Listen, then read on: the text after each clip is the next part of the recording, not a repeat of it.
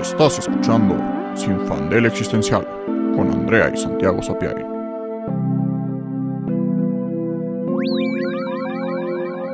En el episodio de hoy, mi mamá es un zombie.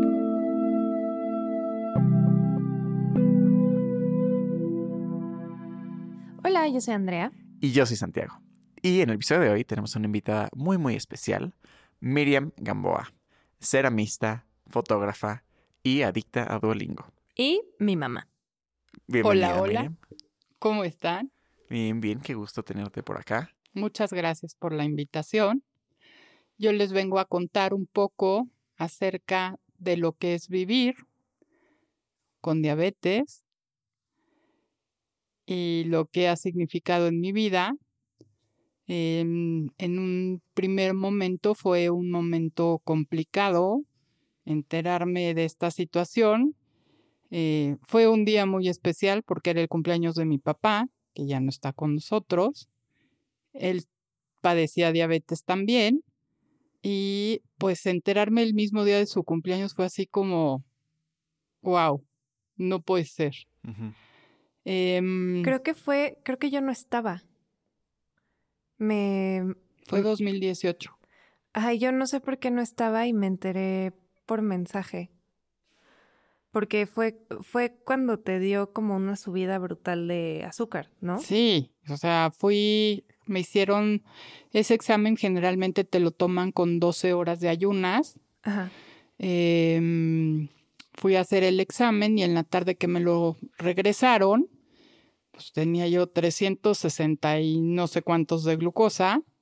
Y entonces le hablé a un doctor que es como muy cercano a la familia, eh, que es como mi angelito de la guarda, y le hablé y le dije, oye Carlos, pues salió esto. Y me dijo, no, no, no, no, no. A ver, no.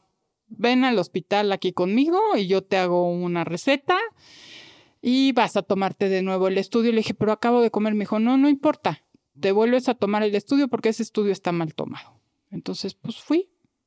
Me dio la receta. Fui a laboratorio, me hicieron el examen. Me dijo, espérate aquí, voy a pedir que esté rapidísimo. Entonces, espérame aquí en el Starbucks y vengo por ti. Este, en cuanto estén los resultados.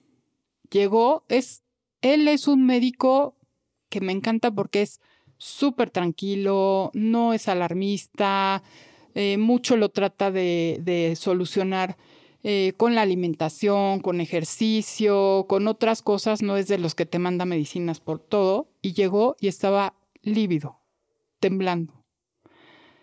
Y me dice, ¿no te sientes mal? Y yo, no, ¿por qué?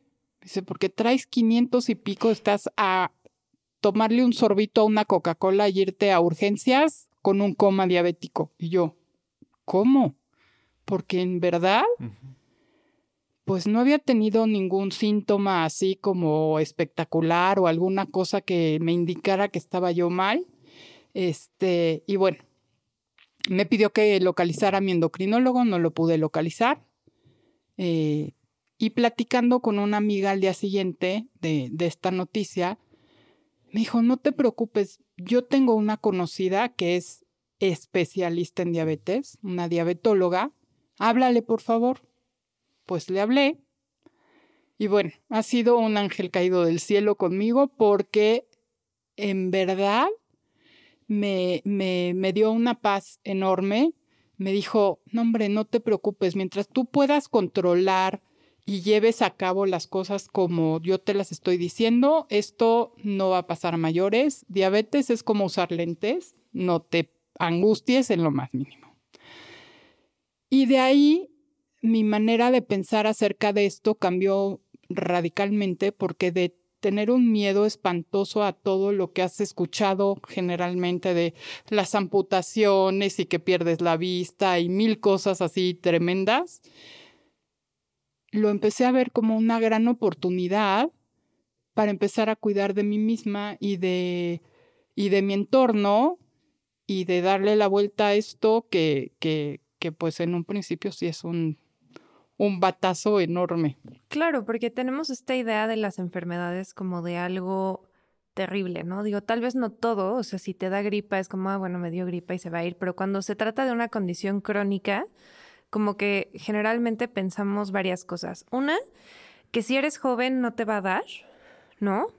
Dos, que si eres, entre comillas, saludable, no te va a dar y que esos parámetros de lo que es saludable o no, pues no están basados realmente en mucho, ¿no? Que dicen, ah, bueno, pues no sé, eh, tu peso es, entre comillas, normal, ¿no? Y te alimentas de una manera correcta y etcétera, pero a lo mejor no vemos muchas cosas como el estrés, qué tanto duermes, cuáles son tus hábitos como incluso de, de cuidado este, de salud mental, como muchas cosas, ¿no? Entonces como que pensamos que mientras hagas ciertas cosas estás como exento de que tengas alguna enfermedad crónica o alguna condición crónica y también lo vemos como un pues como una catástrofe, ¿no? Y, que a lo mejor la diabetóloga lo que te dijo como, no, es como usar lentes, ¿no? Y pues sí, o sea, Santi usa lentes todos los días de su vida y no creo que llores en la noche porque usas lentes, ¿no? No, no. Sí. A veces. No, no, no. No, justo, o sea, pues sí, uso lentes. Si no tengo lentes no veo nada, pero es completamente remediable y se vuelve parte de lo mundano y ya está me gustan como, como parte de la moda. Es tu look. Exacto, es mi look. Pero, pero sí, creo que también como nos contabas, el, como platicábamos el otro día, que también solemos pensar de las enfermedades que, que pues justo que con la edad somos más propensos, número uno, pero que mientras tengas una vida súper sana y comas bien y hagas ejercicio, todo va a estar bien. Y es cierto que es un factor súper importante y, que efectivamente te ayuda, a tus probabilidades de desarrollar ciertas enfermedades, pero no es una garantía, porque, como lo platicábamos, siempre sido una persona este, con muy buena salud alimenticia y deportiva, este, nunca has consumido tabaco, ni drogas, ni, o sea, ni no, nada. ni nada. Este, alcohol a penitas. Exacto, alcohol a penitas, o sea, como que... Y aún así. Y aún así, aquí porque, está. Porque no es garantía. Y que creo que también al final es... No sé, o sea, es fuerte...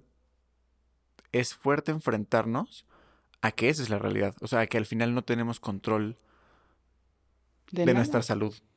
O sea, al menos nunca al 100%. No.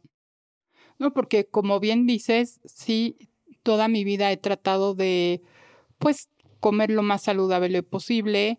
Tengo ocho años haciendo ejercicio de lunes a jueves seguro, los viernes a veces. Este, una hora de cardio bastante intenso. Em, lo cual no dejo por nada del mundo. Ahora, desgraciadamente, no lo puedo hacer como lo hacía antes al 100, porque derivado de algunos medicamentos que tengo que tomar, pues salen los efectos secundarios. Y uno de ellos es que eh, tengo problemas ahora en las articulaciones, tengo artrosis, en las manos sobre todo muy fuerte y pues digo, hay cosas que no que, ya no puedo hacer al 100, ¿no? Pero sí estoy consciente que mi clase de baile, que es lo que hago de ejercicio todos los días, no la puedo dejar porque eso sí, lo que, lo que la diabetes no hizo con mis emociones y con mi ánimo, la artrosis sí lo ha hecho y si dejo mi clase de baile, yo creo que sí me voy para abajo. Claro. Y también algo que de lo que decía Santi y que ahorita pienso con lo de la artrosis es que em, muchas veces, como dice Santi, no hay como control de tu salud, ¿no? O sea, como que tú quieres pensar como si hago todo bien, entre comillas, voy a estar bien. Y no es cierto, porque cualquier cantidad de cosas pueden pasar y también creo que nos han enseñado a sentir como culpa, ¿no? De que te enfermaste, como de es que qué hice mal para yo enfermarme, como si tú te pudieras causar las cosas. O sea, creo que hay una rama medio pseudocientífica que dice así como de no, es que tus emociones son lo que causan. Y no dudo que las emociones tienen una correlación importante con lo físico, ¿no? Porque al final las emociones son químicos y si estás, o sea, el estrés es un factor súper importante para desarrollar un montón de enfermedades y etcétera. Y si es real, ¿no? O sea, sí, sí tu ánimo influye muchísimo, muchísimo. en cómo, cómo tu cuerpo funciona pero creo que también es un arma de doble filo porque luego existe esto como de, no, es que qué hice mal, ¿no? O que no trabajé, o qué sentí, o qué, para que me pasara esto. Y, creo que no, o sea, creo que tampoco es productivo pensar de esa forma. Pero te voy a decir una cosa, güera. El, el hecho de que entiendas que puedes tú con tus emociones y con tus actitudes causarte a ti mismo una enfermedad, el que tú entiendas que puedes ser causante de, te da el poder de poder de, de, de, lograr curarlo. Si tú entiendes que a lo mejor lo que te está pasando te está queriendo decir algo, te está queriendo avisar algo, y le buscas y entiendes desde dónde viene, tienes tú el poder de, de, de hacer algo y cambiarlo. Cuando no te responsabilizas por tus cosas en el buen sentido, porque tampoco es que te cargues y te culpes de todo, pero cuando lo agarras por el hecho de poder responsabilizarte y saber que tú tienes el poder de hacer algo para curar, pues te cambia la visión y te, por lo menos en mi caso, me da una sensación de tranquilidad, saber que yo de alguna manera puedo hacer las cosas, no, no me carga de culpa, al contrario, me da la posibilidad de, de hacer algo. Claro. Y sí, o sea, estoy de acuerdo con eso, pero al mismo tiempo creo que hay cosas que no se pueden curar desde ahí, ¿sabes? O sea, es como, pues sí, o sea, justo hay... Depende cambios en tu actitud que pueden ayudar, no por ejemplo como cuando al abuelo le, dio lo del infarto cerebral y él dijo, no, ni madres, voy a seguir como adelante, no me voy a tirar al piso. Si se hubiera tirado al piso, probablemente no se hubiera recuperado y eso es un hecho. Es que ahí tomó el toro por los cuernos y no se victimizó. Exacto, pero también hay cosas que pues así son, o sea, que, que quiera o no, o sea, aunque haya tomado el toro por los cuernos y se haya recuperado y todo, pues le falla la pierna. Mm, y es lo que es, ¿no? Es lo o que no porque tú justo hayas seguido las recomendaciones de la diabetóloga de comer como debes comer, hacer ejercicio, tomarte el azúcar y todo, pues la diabetes ahí está y no se va a ir. Pero creo que lo importante es más como aceptar que no pasa nada por el hecho de tener una enfermedad. O sea que no es una falla moral el estar enfermo y que puedes justo tomar responsabilidad y puedes, este, pues ayudarte a ti mismo. Pero pues también creo que hay parte de aceptar que hay cosas fuera de nuestro control. Es como si yo digo, a ver, yo pues soy súper propensa a tener diabetes cuando sea más grande porque lo tengo por tres lados, ¿no? Sí. Si me da diabetes, pues ya me dio diabetes y ya, no, ni modo, no voy a decir como Andrea, ¿qué hiciste? Porque te comiste una vez un pastel y luego, o sea, sabes, como que siento que hay como esas dos caras, el responsabilizarte de la manera, como tú dices, este, positiva, pero hay otras que te cargan de culpa de, ah, es que no te tomaste, este, cúrcuma todos los días y no te tomaste el suplemento y la, ya sabes, y es como, a ver, no, o sea, tampoco como caer en ese rollo súper fit, súper healthy, entre comillas, que al final luego ni es tanto, ¿no? Correcto. O curas milagrosas de, haz esta dieta raw, vegan, gluten free, mágica, con el jugo del no sé qué, y la gente pues a veces cae mucho en eso. Y pues qué, qué poca, ¿no? O sea, que, que alguien que está como pues sufriendo, buscando una, este... Una cura. Una cura, una... lo que sea, le vendan cosas que no son. Sí. Sí. Sí, yo pienso ahorita que también es un... es un tema de, de poder y control en el siguiente sentido.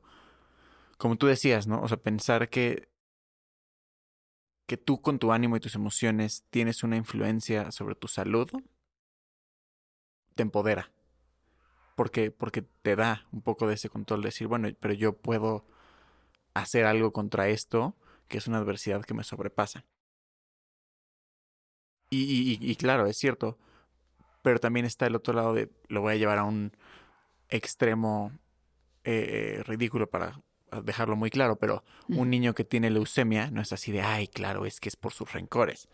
¿No? O sea, o sea cae, sí, es como, pues obviamente no, así de, no, y es que tienes que, es que tienes que tener una actitud más positiva. Pues obviamente no. Y es así, ay, pues nada más sonríele a la vida y seguro te curas. No. Pues tampoco. Ese, perdón lo que voy a decir, ese es pensamiento, pensamiento mágico pendejo. Exacto, o sea, exacto. no. Eso no funciona. Sí creo que, la, que tu actitud ante la vida y ante lo que te presente la vida es muy importante porque así es como, como vas a pasar los eventos fuertes y vas a lograr salir adelante fortalecido, con e, alguna experiencia o enseñanza y demás. Pero ya así pensar que porque piensas positivo y demás te vas a curar, pues no, así no es la vida. Claro, claro. Y, y a lo que iba con el tema del poder y el control es que al final, con el tema de enfermedad, es regresar a este, pues esta triste y dolorosa realidad a la que nos enfrentamos en todos los ámbitos de nuestra vida como humanos, que es que no tenemos control, ¿no? O sea, que no tenemos control de lo que nos pasa en términos de salud, en términos de economía, trabajo, o sea, no que no tengamos agencia, claro que podemos hacer muchísimas cosas para nuestra salud, para nuestro trabajo, para nuestra, este, mil cosas, pero nunca tenemos control absoluto mm. Y que creo que cuando tenemos una mentalidad tan clavada en el control y tan clavada en decir, no, claro, si yo sigo toda esta dieta y toda esta rutina fit, nunca me voy a enfermar. Y si yo hago todo esto en el trabajo y cumplo todas estas metas y ahorro esta cantidad, nunca voy a tener problemas económicos. Cuando llegan, porque llegan, porque vivimos en el caos sin control, es cuando te, te congelas y, no sabes qué hacer.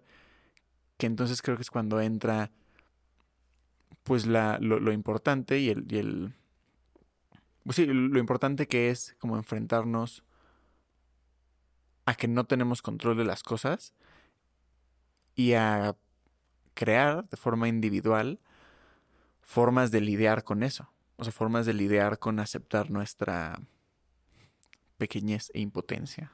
Sí. Sí, digo, es muy fuerte en, en en todos los temas de la vida, entender que no tienes el control absolutamente de nada más que de ti mismo y de alguna manera, o sea, no al 100%. Pero el saber que tienes, eh, eh, el aprender a fluir y el aprender a aceptar lo que venga y tratar de hacer con eso lo mejor que puedas, con las herramientas que tengas y que vayas adquiriendo con las circunstancias de la vida, es, eh, pues digo, es, es lo que yo a mis 56 años puedo, puedo decir que es lo mejor que puedes hacer, tratar de fluir y de sacar el mejor provecho de las cosas que trae la vida. Claro, porque siento que es muy difícil a veces aceptar que no, como que no tienes el 100% de todo, ¿no? O sea, cuando estás acostumbrado a que estás al 100, cuando no estás al 100, sientes como, no sé, a lo mejor estás a un 80, que sigue siendo muy bueno, pero como estás acostumbrado, tienes este tema como de comparar con el pasado y creo que también un tema de decir, ay, ¿por qué no aproveché cuando? No, o sea, creo que, y voy a decir una cosa súper estúpida, pero cuando tienes gripa, Y tienes la nariz toda llena de mocos y dices, ay, ¿por qué no aproveché a respirar cuando no estaba lleno de mocos? Sí, claro, claro. no, y es una estupidez, pero creo que es así con todo en la vida. O sea, que a lo mejor cuando estás, este, no sé, estás saludable, entre comillas, lo que eso signifique, te estabas preocupando por otra cosa, ¿no? Te estabas preocupando por cualquier pendejada y luego, tiempo después, cuando ya no tienes eso que no te habías dado cuenta que era tan importante, dices como, no manches, que me estaba preocupando por esa estupidez. Digo, a mí, por ejemplo, todas las mañanas, en las noches, las manos se me engarrotan. Y en la mañana, lavarme los dientes me cuesta trabajo porque no puedo cerrar la mano. Entonces dices, o sea, cosas que son tan, tan del diario, tan insignificantes, que, que no, no las, ¿cómo te diré? Ni las piensas. Ni las piensas. No. Claro. Y ahorita yo sí, hay muchas cosas, o sea, el levantarme de la cama y hay veces que hago, empiezo a calentar los pies y demás para poderme parar y que no me duelan los pies y, y, las piernas, pues ya me paro y voy al, a, a, hacia el baño y dices, wow, hoy me pude parar y no me dolieron tanto las piernas, ¿no? O sea, cosas tan, tan pequeñitas que no valora uno porque las tiene uno del diario. Sí. Y eso sí, por ejemplo, es algo que en, en, la naturaleza, por ejemplo, mi mamá siempre, siempre nos, nos decía, es que aprende a valorar y a disfrutar, por ejemplo, los distintos verdes de las hojas, este, la forma de las nubes, el contraste de las nubes con el cielo, un arco iris, wow, este, como que son cosas que tenemos todos los días, que no, que ya no las aprecias porque como ahí están, no las aprecias. Sí. Y ahorita, por ejemplo, yo con lo mío, pues sí, el poder subir la sábana sin dolor en las noches, y dices, no puede ser. Sí, y que claro, nadie jamás va a pensar eso, no. como, ay, subí la sábana. Pues no, o sea, ¿No? porque no tienes una comparación ni una claro. razón para preocuparte por eso, ¿no? Y claro. también lo que dices sobre, por ejemplo, apreciar la naturaleza, apreciar cualquier cosa que parezca pequeña, creo que también es porque vivimos en un mundo en el que es un poco difícil hacerlo, porque todo el tiempo estás bombardeado por un montón de cosas, ¿no? Por hacer más, por trabajar más, por ser más exitoso, por incluso estupideces, ver cosas en redes sociales, por, o sea, como que estamos muy distraídos, como para a veces apreciar lo que sí está y lo que sí existe y lo que estás viviendo, porque estás en otro lado y de repente cuando dejas de poder hacer esas cosas, como dices, lavarte los dientes, este, subir la sábana, cualquier cosa, dices, claro, es que en qué momento me iba yo a parar a pensar en eso, ¿no? O sea, en qué momento iba como a decir, ay, me lavé los dientes, wow, me, o sea, me parí. no, no, no, no sé, o sea, creo que también es un, truqui, un truco un poco cruel de nuestra mente el hacernos pensar como, es que ¿por qué no disfruté eso? Y es como, pues obvio no, o sea, no porque tampoco hay manera de realmente estar en ese mood todo el tiempo, ¿no? Y estar como, porque justo nunca sabes qué es lo que te va a pasar, ¿no? Por ejemplo, dices, ay, pues es que qué tal si me quedo sorda o me quedo ciega, o, o sea, como que son cosas diferentes las que apreciarías y dejarías de apreciar, entonces es un poco complicado. Claro. No sé, poner el, el, la atención donde debería estar. Lo que sí es que sí debemos de estar más conscientes de tratar de vivir el momento. Sí. ¿A qué huele? ¿Con quiénes estoy? ¿En qué parte estoy? ¿Qué escucho? Porque muchas veces estás en el lugar sin estar. Sí. No, no eres consciente muchas veces ni de lo que están diciendo los demás. Estás con tu diálogo interno y medio escuchas al otro, pero más bien medio oyes al otro, no lo escuchas. Y esa es otra parte bien importante, yo creo, del, del día a día, el, el realmente situarte y sentir y vivir el momento que estás viviendo. O sea, si te estás lavando los dientes, lávatelos consciente. Si te estás bañando, disfruta lo que huele el jabón, a lo que huele el shampoo. Ay, eso este... me pasó cuando me dio COVID. Que no claro. olía, ¿te acuerdas la primera vez que me dio claro. COVID? No olía nada y nada me sabía nada. Y justo yo no es como que antes, pues sí disfruto bañarme, pero tampoco es algo de lo que le ponía mucha atención. Y de repente meterme a bañar y no oler nada, fue como y, y, entré en un pánico de qué tal si nunca vuelvo a oler. O sea, porque a muchas personas que les dio COVID nunca regresó el sentido del olfato y ni del gusto. Y dije, no manches. O sea, el comer y que no me supieran las cosas, etcétera, sí fue como una crisis de decir, ¿qué voy a hacer? O sea, si no puedo ni oler ni comer, ¿qué hago con esto? ¿No? O sea, ¿cómo me sobrepongo a esto? Y digo, al final regresó a los cuatro días y, todo bien. Pero sí son cosas que nunca piensas y que a lo mejor no, no las consideras como gran parte de tu día o de tu disfrute o de tu personalidad o lo que sea. Y de repente cuando no están, es como, no manches, ¿y ahora qué hago? Sí, cobran otra dimensión totalmente. Y lo empiezas a pensar en todos los puntos en los que te faltan, ¿no? El decir, oye, si salgo a comer, ¿no? Como que gran parte de la socialización es comer con otras personas. O, sí. no sé, o sea, ese tipo de cosas que pues no piensas y luego es como de, ay, ¿y ahora qué hago, no? sin mis sentidos o sin, sin estar al 100, sin poder levantar la sábana, sin poder, este, lavarme los dientes. Sí.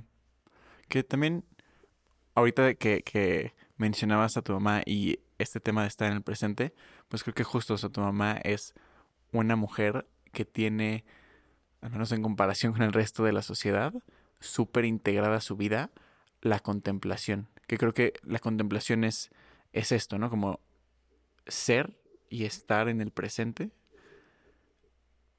percibir lo que es, pero de verdad todo lo que es, de la forma más pura posible, en el sentido de ve las hojas y ve todos los verdes, pero no porque estés enfocando en los verdes, pero más bien porque justo, o sea, eh, más que ponerte unos lentes binoculares para enfocar, es como quitarte tus lentes con, con, focos diferentes y con colores diferentes para de verdad ver lo que sí está ahí.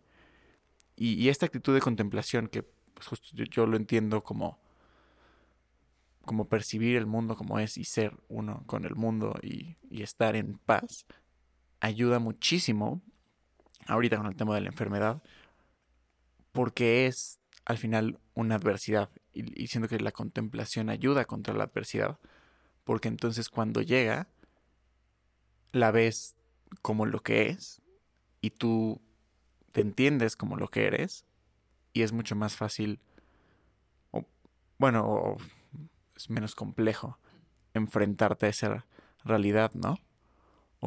y, te quería preguntar también, ¿cómo, ¿cómo has lidiado con ese, con este dolor y a cierto grado impotencia de la artrosis? Y de... Pues mira, en un inicio esto era solamente en la noche. Cuando estoy ya sin moverme, se empieza como a este pues sí, se, empiezan, las manos se quedan en una posición y no las puedo, no puedo cerrar las manos, ¿no? Pero era solamente en la noche. Entonces, de alguna manera decía, bueno, o sea, tengo una amiga muy querida que está pasando por una situación de salud muy fuerte y entonces no que me compare, porque, o sea, ni punto de comparación, pero, o sea, ver lo mío es decir, o sea, no es nada, es en la noche y se acabó. O sea, en la mañana empiezo a hacer movimientos y de alguna manera esto pasa.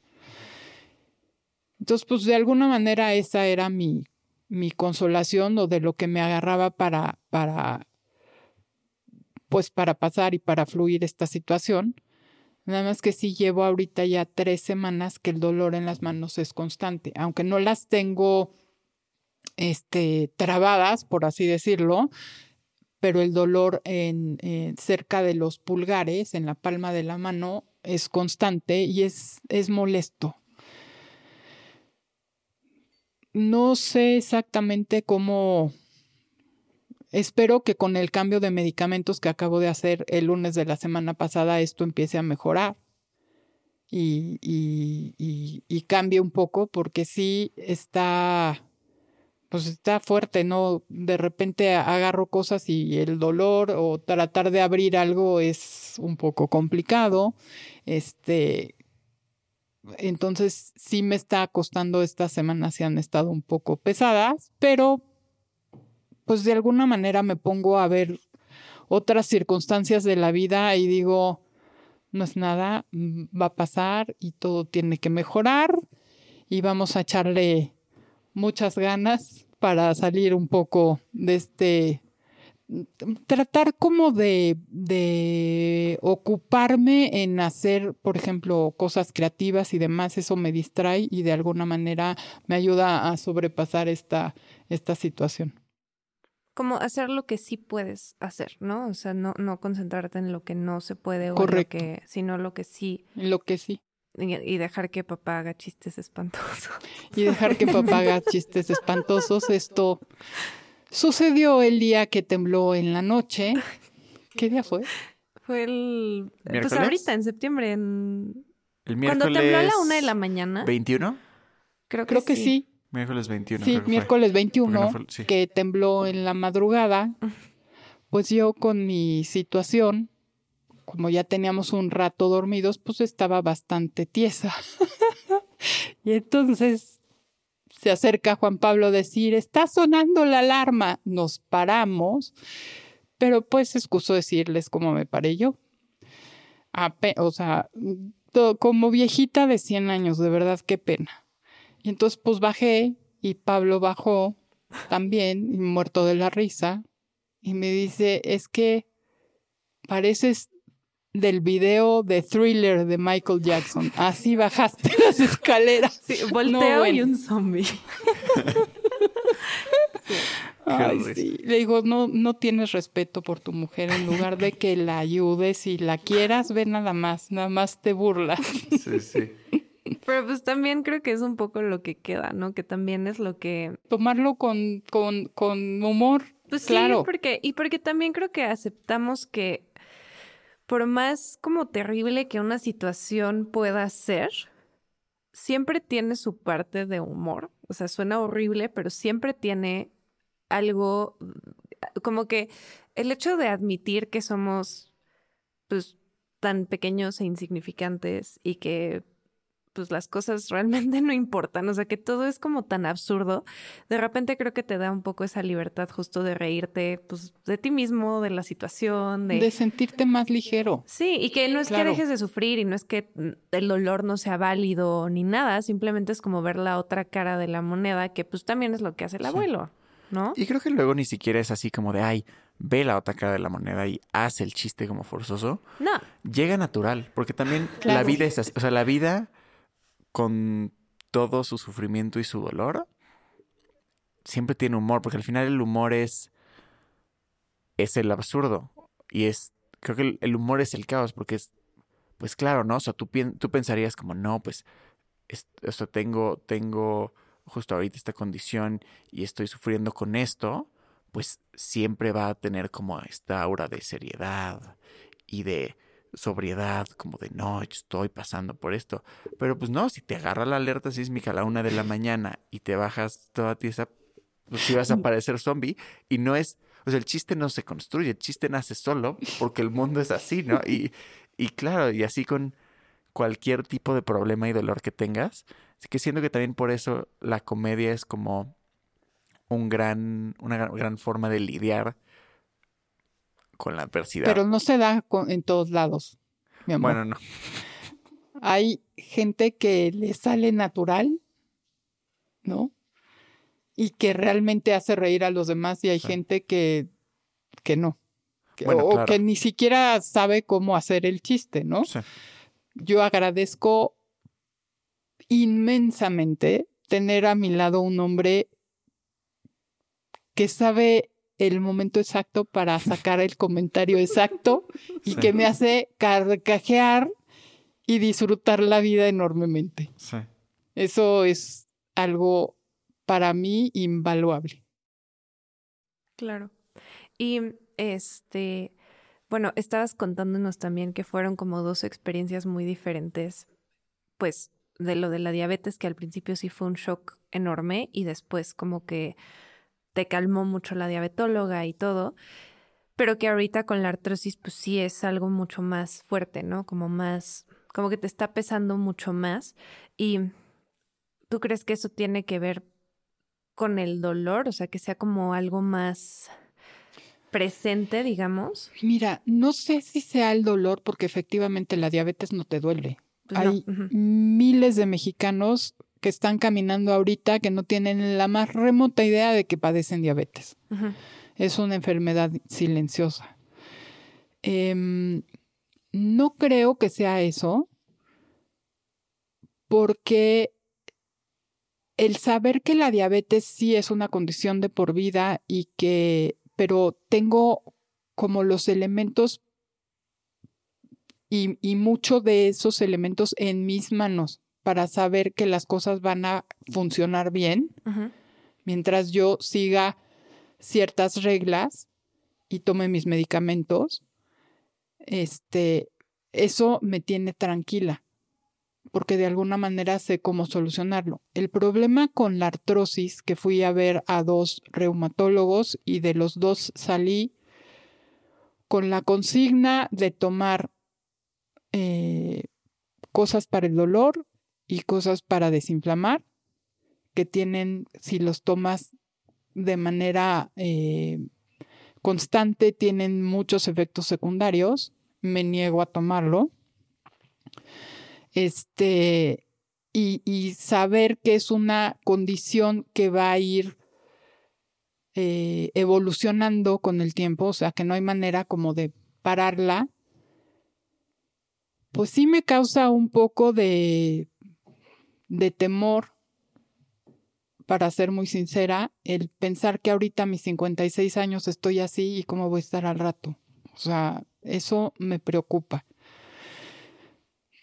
Pero bueno, estoy buscando alternativas y estoy viendo eh, mi ejercicio, no pienso dejarlo, este, y viendo cómo puedo de alguna manera hacer o retrasar lo más que se pueda las, las condiciones de esta enfermedad. Este, y sí, sí me está pesando mucho más que la diabetes por esta, por esta situación. Claro, el no tener respuestas, ¿no? También, o sea, que es la frustración de que te digan, o sea, que con la diabetóloga es como, mira, o sea, justo monitore el azúcar, come de cierta manera, checa que todo bien, y ya, ¿no? Y que aquí fue como de, pues tómate un Tylenol, casi, casi, ¿no? O sea, o tómate, y es como de, a ver, o sea, no manches, que eso es como lo, lo, único que tienes, no puede ser, ¿no? Y que no es una cosa que digas, ay, es una enfermedad rarísima que le da a punto uno de la población. O sea, no, es algo muy común. Y creo que también eso es súper frustrante, siento, de la medicina, decir, no puede ser que enfermedades que tienen tantas personas todavía no tengamos nada. O sea, no, no puedo creer que eso suceda, ¿no? Y, como que dices, es que si ni los expertos saben a dónde volteo, ¿no? Y que creo que también em, es, el arma de doble filo de la medicina alternativa o la medicina holística, el decir como, bueno, puedo este, acercarme a otras opciones y que algunas pueden ser muy útiles, otras pueden ser total charlatanería y que a veces es un poco difícil como saber, ¿no? Digo, hay, hay como ciertos factores que te ayudan a decir, ah, bueno, esta persona lo que me está diciendo es lógico y, ¿no? Y otras cosas que dices, claramente esto, ¿no? O sea, no me quieras ver la cara. Pero, pero creo que también es parte importante de por qué la medicina siento que debería como incorporarse con otras técnicas, con otras sabidurías, con otro, o sea, como no solo, no todo es lo que te dicen en el hospital y no todo es, porque nadie tiene el conocimiento absoluto. O sea, tan es así que no fuiste a un reumatólogo, fuiste a dos, porque no te quisiste quedar con la opinión de una sola persona y, pues siempre, siempre creemos creer, queremos creer que hay soluciones y probablemente sí las haya, simplemente pues no hemos llegado a ellas y es difícil estar en un momento en el que tienes un problema y nadie te puede dar soluciones. Sí, es un poco desolador pero eh, pues seguimos buscando opciones para lograr que esto ceda un poco. El dolor y el, la rigidez y demás.